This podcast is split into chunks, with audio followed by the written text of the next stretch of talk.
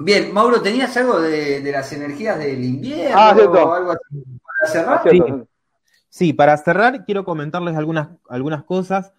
Viene, está viniendo el invierno, que es un momento, un momento energético muy importante, que me gustaría contarles algunos detalles para que todos puedan aprovechar esta energía, que tiene que ver con una energía de meterse para adentro, ¿no?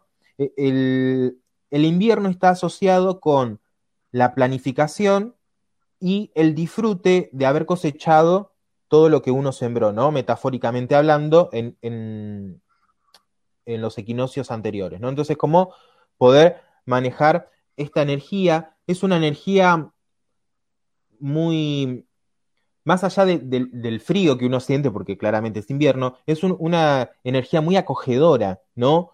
Eh, el invierno nos da la posibilidad de poder pensar nuestro futuro, cosa que con otras estaciones no lo podemos hacer, ¿sí?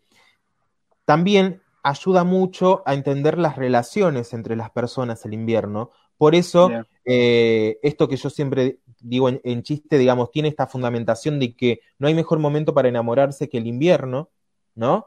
Porque genera otro tipo de conexión con el otro, en donde no es tan física, sino tiene que ver con más con lo emocional y sobre todo con, con lo mental, ¿no? Conectar desde otro lugar. Y el invierno trae, digamos, un montón de energía, ¿sí? Que le, que le podemos sumar a todo esto que dije de cómo iba a ser el mes de junio, em, que nos va a ayudar a meternos para adentro y pensar un poco en esa planificación, en esa planificación que vamos a necesitar de acá a un tiempo largo. Y acá retomo un tema que nunca lo nombré, pero que me parece importante y con esto cierro. Em, el mundo siempre se manejó en cuarentenas. ¿Sí? ¿Cómo es esto? Sí, eso, explica. Cada 40 días hay una energía que se asienta. Desde, desde nosotros conocemos el mundo desde una visión religiosa desde una visión em, católica y sus ramificaciones, ¿no? Sí. Pero ¿qué pasa? Todas estas creencias los que nos hacen entender a nosotros que estamos viviendo en un tiempo de cuarentena constante. La cuaresma, por ejemplo, de Pascua, ¿no? Y esto hace que los ciclos de las personas vayan cada 40 días. Y esto hace cambiar la perspectiva de donde nosotros estamos mirando hoy las cosas.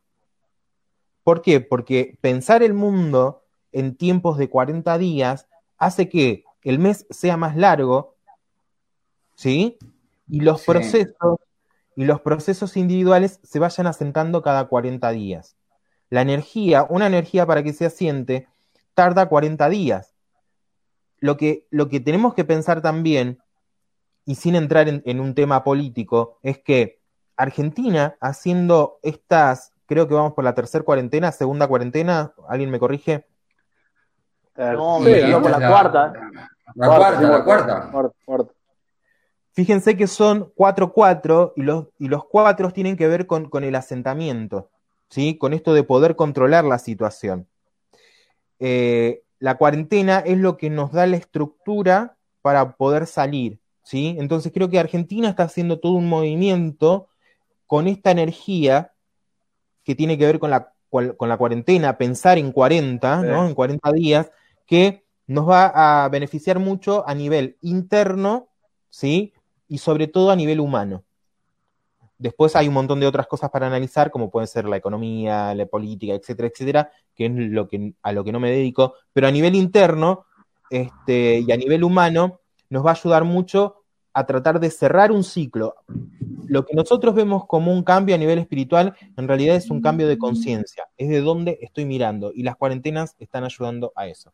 Nada más. Bien, bien, bueno, a tenerlo en cuenta entonces. Una, pregunta, Mauro, más, o sea, eh, si esto no pasara, digamos, lo, que es mundialmente el tema de la pandemia, eh, el 2020 era un año muy especial, ¿no? Más allá de esto, digamos.